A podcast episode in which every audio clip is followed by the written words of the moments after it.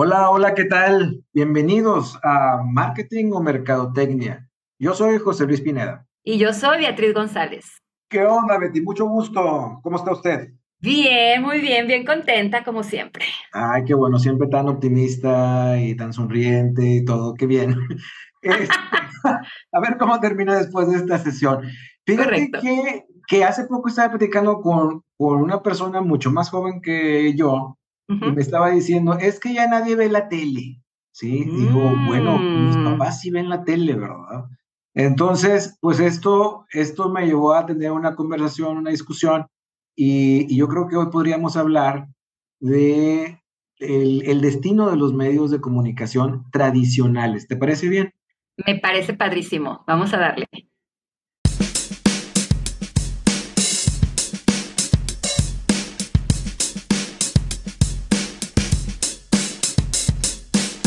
Pues ya estamos aquí de vuelta, Betty. Entonces, ¿tú qué opinas? Los medios de comunicación tradicionales, que habría que definirlos, ¿verdad?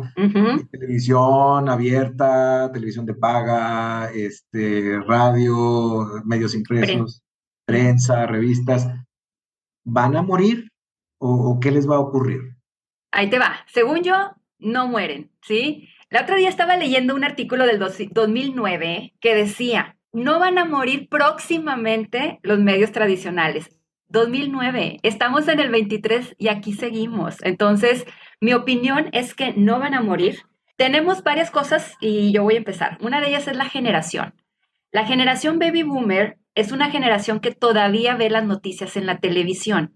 Todavía se sienta a el, ya sea el noticiero local o el noticiero nacional, ¿verdad? Y, lo está esperando y lo prende a la hora para escuchar a, las noticias. Entonces, mientras esta generación...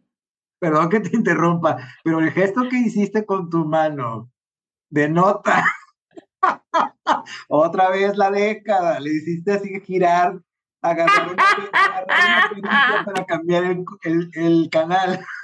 No me di cuenta, te lo juro, no me di cuenta. Qué risa. Pues ya vamos más. Oye, yo ya estoy más para allá, más para el baby boomer que otra cosa. Pero bueno, ellos siguen viendo la televisión todavía. Entonces, la generación impacta mucho en que los medios tradicionales todavía le vamos a dar un buen tiempo, entre otras cuestiones que ahorita sigo platicando. ¿Tú qué opinas?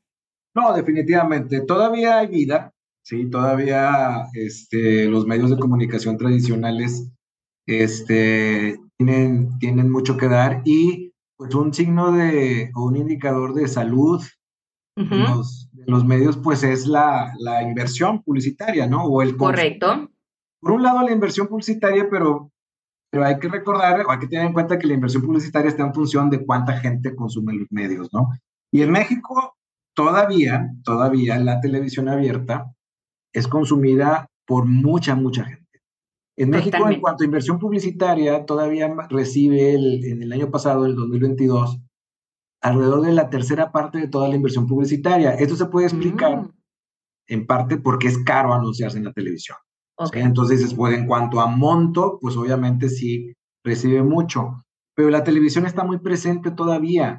Sí. Es claro que todos, todos nosotros tenemos una mezcla de consumo de medios, es decir, a veces televisión, o escucharíamos radio o vemos anuncios en, eh, afuera, en carteleras, en vallas.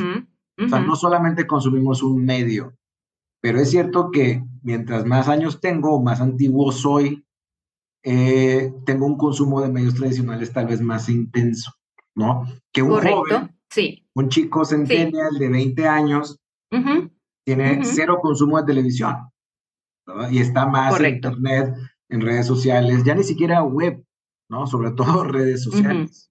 Tiene mucho que ver con la edad. claro. Ahora, totalmente. El, una de las este, indicativos es la generación, entonces, y, todavía seguimos en, eh, viendo, ¿verdad? Programas. Y hay una frase que a mí me gustó mucho, eh, más de televisión particularmente, que dice que regularmente recurrimos a la televisión para eventos programados. Entonces, también en esta parte de la publicidad habría que ver ¿a qué le apuestas, verdad? Eventos programados es el Super Bowl, son eh, programas de partidos de fútbol, ¿verdad?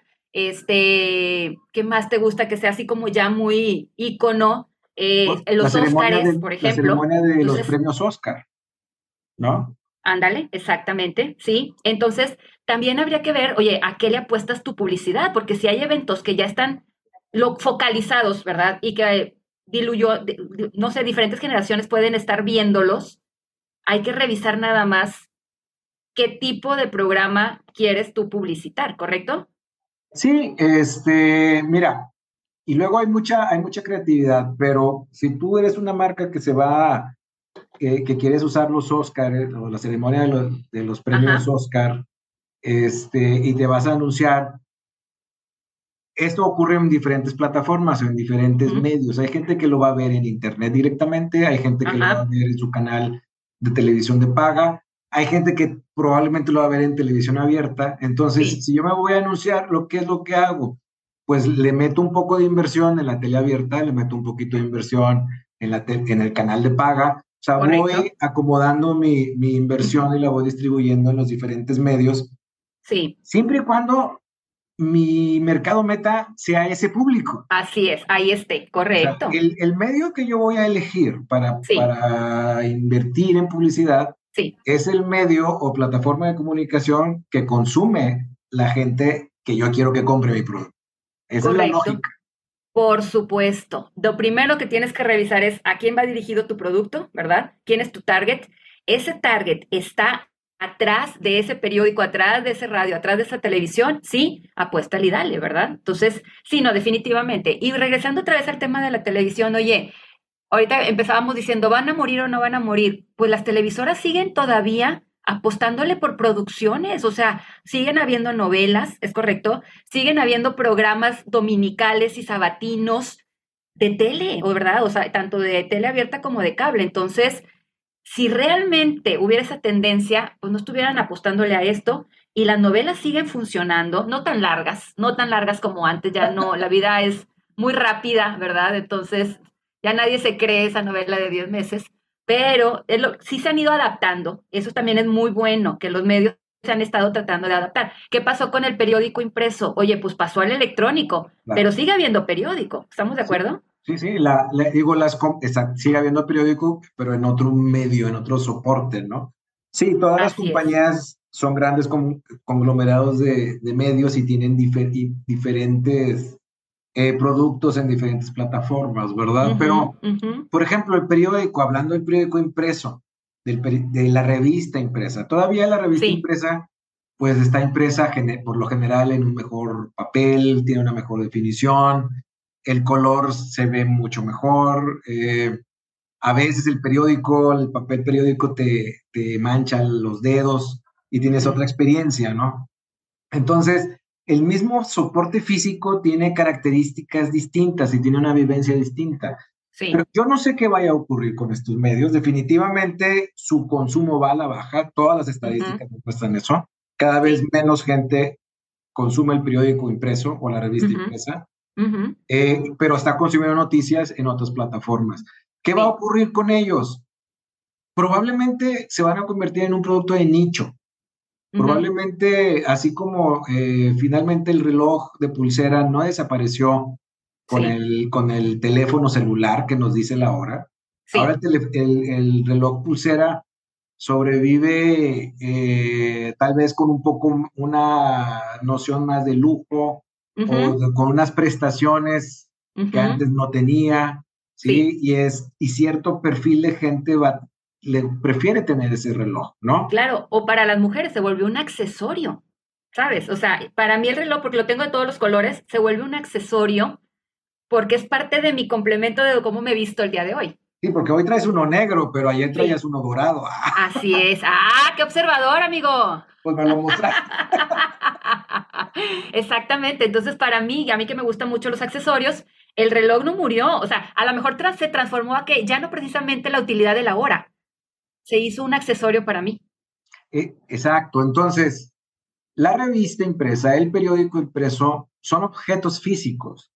Entonces, nosotros como humanos eh, todavía anhelamos tocar el objeto.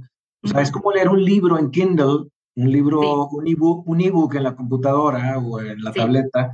La experiencia es completamente diferente a leer el libro impreso. Sí. ¿sí? Eh, hay más sentidos metidos, hay unas coordenadas físicas que no existen en una pantalla brillante. Hay un olor, ¿sí? Eh, hay, hay, hay, más cuestiones. Entonces, ah, yo creo que es muy, para mí sería muy aventurado, me he equivocado muchas veces en futurizar, pero eh, yo creo que, que estas, estos productos como medios pueden convertirse en algo de nicho. Sí. Claro, siempre y cuando otorguen un valor diferenciado a lo que está en Internet. En Internet todo es muy rápido, todo es muy breve, y si yo quiero profundizar más en una historia o en un tema, pues a lo mejor el papel es más cómodo para, para profundizar en eso. Entonces probablemente estos medios se conviertan en, en eso. Y si hay gente usándolo, pues habrá marcas.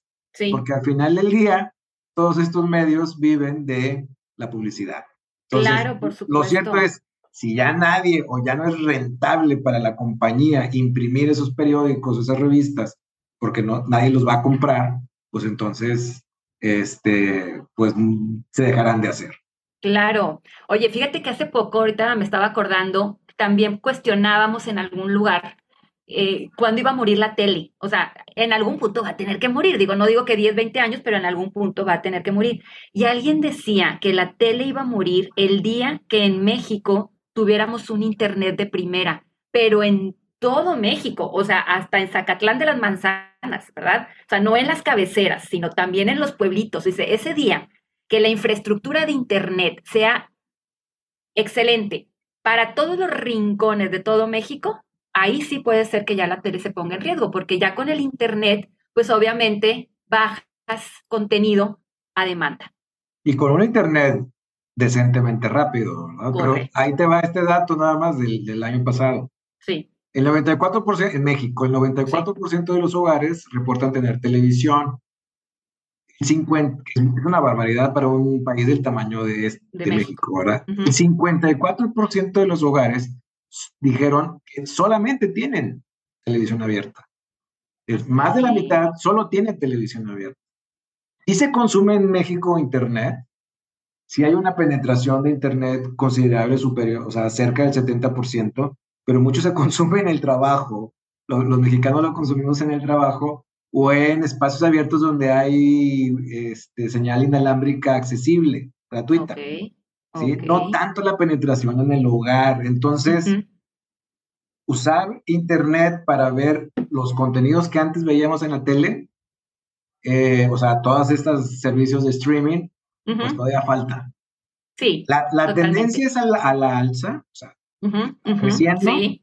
Sí, pero todavía nos falta camino, se requiere infraestructura, se requiere que más economías de escala para que bajen los precios y se requiere buena velocidad. ¿Verdad? Fibra óptica y todo esto a un precio accesible. Entonces, todavía habrá vida para los medios tradicionales. Sí. Y la cuestión es, si quien te si quien tú quieres que te compra, que te compre, está viendo ese medio, tienes que ponerte ahí. Claro, la respuesta es esa, ¿verdad? Dices, oye, ¿le sigo apostando a la publicidad en medios tradicionales? La respuesta es, si ahí está tu mercado, sí, definitivamente, ¿verdad? Porque sí, o sea, a la larga esto tiene que desaparecer como todo en la vida, ¿verdad? Pero próximamente nosotros, o particularmente yo, no veo el fin de una radio, de una prensa o de una televisión. Está muy saludable y hay, hay eh, celebridades de noticias, celebridades así, vamos a decir, creadores de opinión, líderes de opinión que viven en la radio. Claro. tienen millones de seguidores y lo que ellos dicen va a misa y parten el pan. O sea, mucha, tienen mucha credibilidad porque mucha gente los escucha. en ciudades con, donde tú pasas dos o tres horas de tu, de, de, tu día en el auto. En el carro. Pues vas escuchando el noticiero, la radio. Claro, por supuesto. Ahí también me decían, no, es que yo bajo los podcasts y es cuando aprovecho. No, es que mi playlist pero hay que hacer los porcentajes, habría que ver cuántos de repente bajan el podcast de me preparo para estar dos horas. No, te subes al carro y dices, ah, ¿cuál? ah pues prendes el radio y vámonos, ¿verdad? Así es, así es. Pues muy bien. Pues otra vez se nos fue. Estas, estas cápsulas, pero es para no hacerlo tan aburrido para las seis personas que nos escuchan. Que ya pasamos de 4 a 6, ¿verdad? Gracias. Sí, sí, muchas gracias. no, muy interesante, muy interesante, muy padre el tema. Creo que, que le, le, hemos dado de repente mucho énfasis a los medios, a los nuevos medios sociales, ¿verdad? A, la, a lo digital, ¿verdad? Pero lo tradicional valía la pena tocarlo y bueno, ya lo platicamos. Claro, claro. Y seguiremos conversando sobre estas cosas. Por lo pronto, pues un gustazo, como siempre, conversar con usted, doctora. Igualmente, doctor. Nos vemos. Hasta luego. Bye.